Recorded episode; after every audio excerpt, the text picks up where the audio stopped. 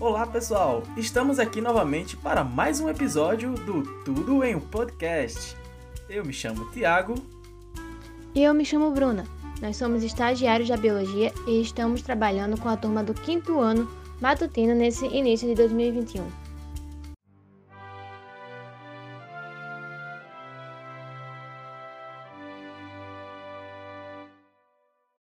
Chegamos ao quinto episódio e esse episódio é especial, pois ele é o último episódio sobre o tema de pesquisas pandemias.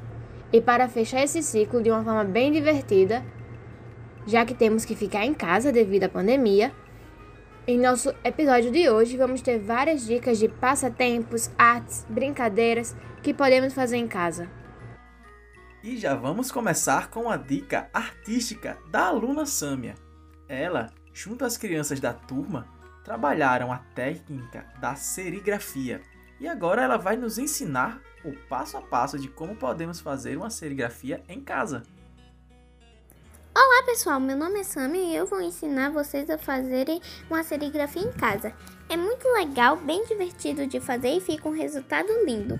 Primeiro eu vou falar sobre os materiais que vocês precisam para fazer a serigrafia, que são caneta hidrográfica, papel gramatura 120, um pedaço de papelão, tesoura, um pedaço de esponja, tinta guache ou qualquer outro tipo e um papel, uma camiseta ou uma tela. Com esses materiais, vocês já podem começar a fazer as suas serigrafias de acordo com esse passo a passo que vou falar para vocês agora. Passo 1. Você vai pegar uma folha para desenhar o que você quiser. Passo 2. Pegue o desenho e recorte ele. Esse vai ser o nosso molde. Passo 3. Pegue o suporte. Ele pode ser um papel, uma tela ou uma camiseta. Passo 4. Coloque um pedaço de papelão embaixo do suporte para não vazar para o outro lado. Passo 5. Coloque o molde no suporte e posicione no local desejado. Passo 6. Com a esponja já com a tinta escolhida, bata suavemente sobre o molde que está em contato com o suporte. Observação: se for pintar na camiseta com tinta, pinte com a tinta de tecido, porque quando lavar não manche nem sai. E para fazer a minha serigrafia, eu utilizei tinta de tecido, porque eu fiz numa camiseta, mas você pode usar outros tipos de tinta e pode fazer num papel ou numa tela, que fica super legal também. As cores que eu escolhi da tinta de tecido foi rosa, vermelho, azul e branco, mas você pode utilizar outras cores também, que fica super legal. Eu utilizei uma esponjinha para pintar. Eu utilizei um pincelzinho e a caneta para tecido também, para fazer os detalhes, mas você pode usar outros materiais que com certeza vai ficar legal também. Espero que vocês gostem. Tchau, obrigada! A serigrafia nos dá muitas possibilidades, não é mesmo?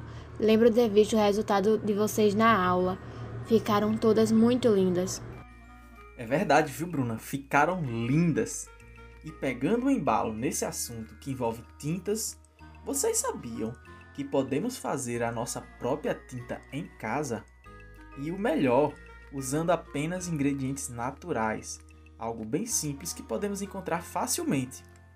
E agora eu vou ensinar para vocês como é que podemos fazer alguma dessas tintas.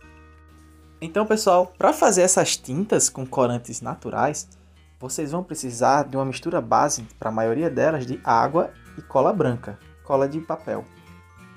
Para fazer a tinta verde, vocês podem usar chá verde ou o chá mate. Vocês fazem tipo uma mistura de chá com eles, bem concentrado, e esse líquido de chá concentrado vocês usam misturando com a cola branca. E aí vocês só pintar. Vocês vão ter um tom de verde bem legal. Se vocês quiserem um tom de verde mais escuro, é só adicionar bicarbonato de sódio. E aí vocês vão obter um tom mais escuro do verde. Para a coloração vermelha, vocês podem usar beterraba ralada. Aí vocês espremem a beterraba, tiram o suco dela e misturam com um pouquinho de cola vai ficar um tom avermelhado puxado para o rosa. Muito bonito, aliás. Mas se vocês quiserem um vermelho bem intenso, podem misturar a essa mesma mistura, colocar coloral ou páprica. Para coloração marrom, vocês podem utilizar café, canela ou cacau em pó, misturado com água e cola. Para amarela, basta colocar açafrão na cola e vai ficar um amarelo bem forte, bem intenso, uma das cores mais bonitas na minha opinião. Para o preto, vocês podem utilizar o carvão. Vocês raspam o carvão para tirar um pouquinho do pó de carvão e misturam com cola. Não precisa colocar água nesse aí, é só a cola branca e já resolve, que nem no açafrão.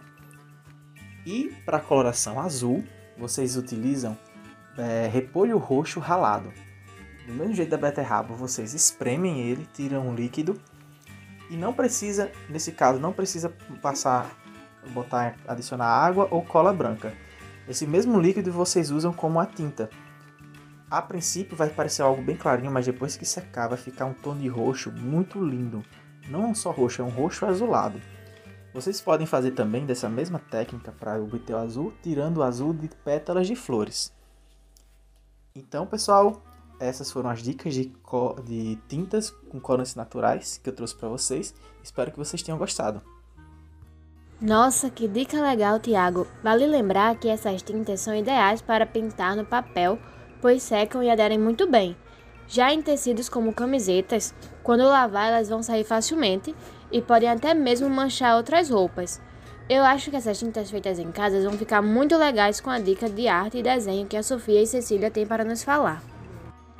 Olá, aqui é a Sofia e hoje vamos falar sobre personagens de meio perfil e em paisagens. Então, falarei hoje como fazer uma cabeça meio perfil. Algo que é bem mais simples de fazer do que pensa. Primeiro, desenhe uma bola grande. Depois, desenhe uma bola menor, que servirá como base do queixo.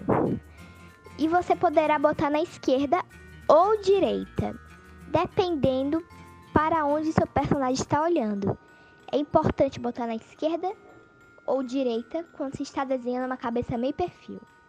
Agora, agora, quer dizer, me desculpe, apague uma linha que apareceu quando você fez a base da cabeça e o queixo, porque agora vamos fazer o rosto.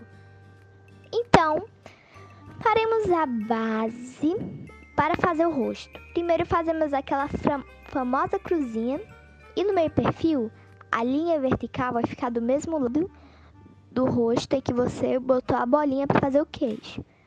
E a linha vertical também vai ser curvada para o lado da bolinha do queixo. É a esquerda ou a direita, você botou. E a horizontal será curvada para baixo. E formaremos, sabe o que é? A cruz curvada. Prosseguindo, vamos fazer o rosto. E eu não posso ensinar como fazer os olhos, a boca nem nada.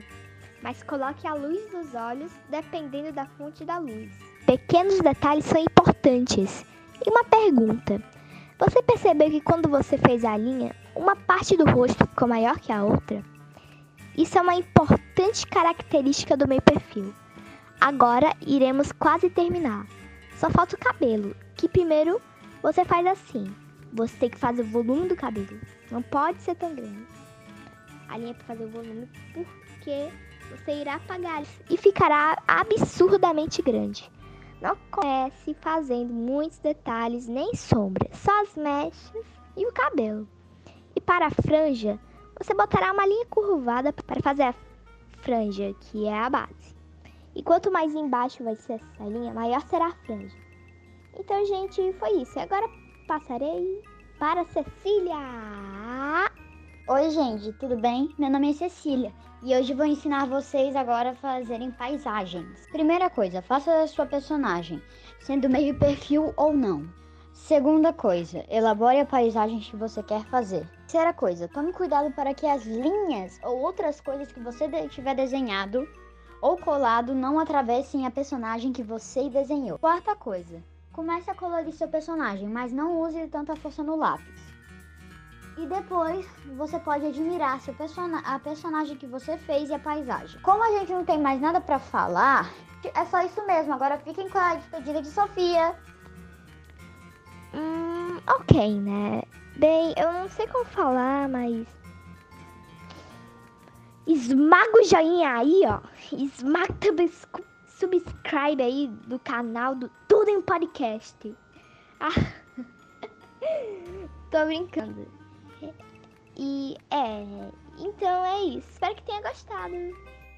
Eu já quero testar essas duas dicas de uma vez. Vou fazer um meio perfil em uma paisagem bem linda e depois, seguindo a dica de Tiago, vou pintar com algumas tintas que eu mesma vou fazer. E não se esqueça de mandar foto do resultado, viu, Bruna? Eu quero ver, e nós queremos ver, na verdade, como é que vai ficar o resultado dessa sua arte. Ainda mais usando várias, essas várias técnicas. E agora, vamos ter uma participação especial. A participação da professora Rosana, para nos contar algo que ela e sua família estão fazendo para se divertir bastante em casa. E aí, professora Rosana, conta pra gente o que é que vocês estão fazendo. Olá, crianças! Aqui é a professora Rosana e eu vim aqui para falar como é que nós estamos nos divertindo nesse momento de distanciamento social em casa. Aqui nós estamos fazendo a brincadeira da mímica. Um dos familiares fala no ouvido do outro o nome de um livro ou o nome de um filme e este faz a mímica para que os outros possam adivinhar qual é o filme ou qual é o livro. E aí, aquele que adivinhar será o próximo a fazer a mímica. Essa brincadeira é muito divertida. Vamos fazer também? Vamos sim, viu, professora Rosana? Essa é uma brincadeira que eu brincava muito quando era criança. E, principalmente, ela é uma brincadeira muito divertida. Deu até saudades e eu vou brincar ainda hoje. Tem uma outra brincadeira bem divertida que podemos fazer em casa e é bem semelhante a essa. Só que em vez de fazer mímica, para que os outros acertem, a gente faz as perguntas para saber o que nós somos na brincadeira. Essa brincadeira se chama Quem Sou Eu? Para brincar de Quem Sou Eu, eu tenho que ter pelo menos dois jogadores, mas já vou adiantando que 3 a 5 jogadores é bem mais divertido.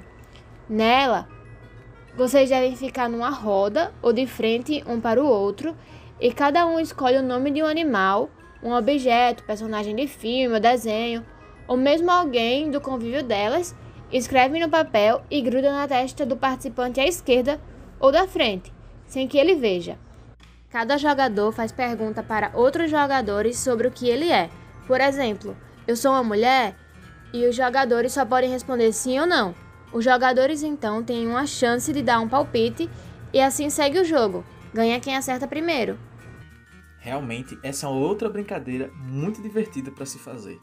Uma vez eu fui brincar com uns amigos de quem sou eu e eu era o Scooby-Doo. Aí eu tinha que adivinhar, né? E quase que eu não consegui adivinhar, mas no final eu consegui. Depois de perguntar várias vezes, várias perguntas, várias dicas, eu adivinhei que eu era Scooby-Doo.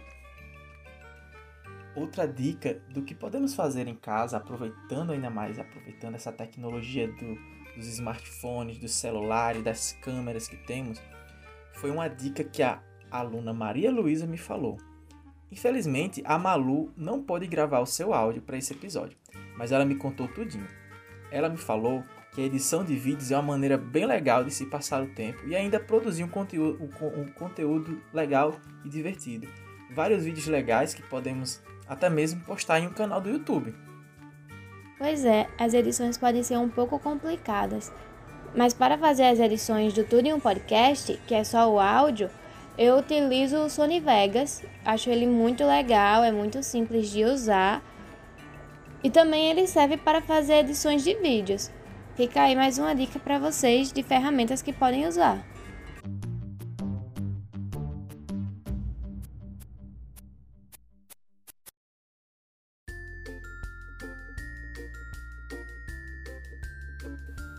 E chegamos ao fim do nosso quinto episódio do Tudo em um Podcast e também do último episódio sobre o tema de pesquisa pandemias. Essa foi uma jornada muito proveitosa através dos assuntos desse tema de pesquisa que é tão importante para ser estudado atualmente.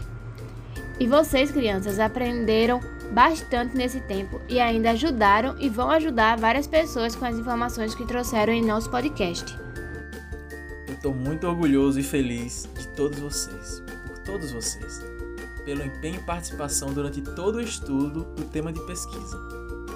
Como a Bruna já falou, esse podcast ele é um material criado com a ajuda de vocês e que essas informações que vocês trouxeram elas vão servir e podem servir e vão servir para ajudar várias outras pessoas a entenderem sobre as pandemias.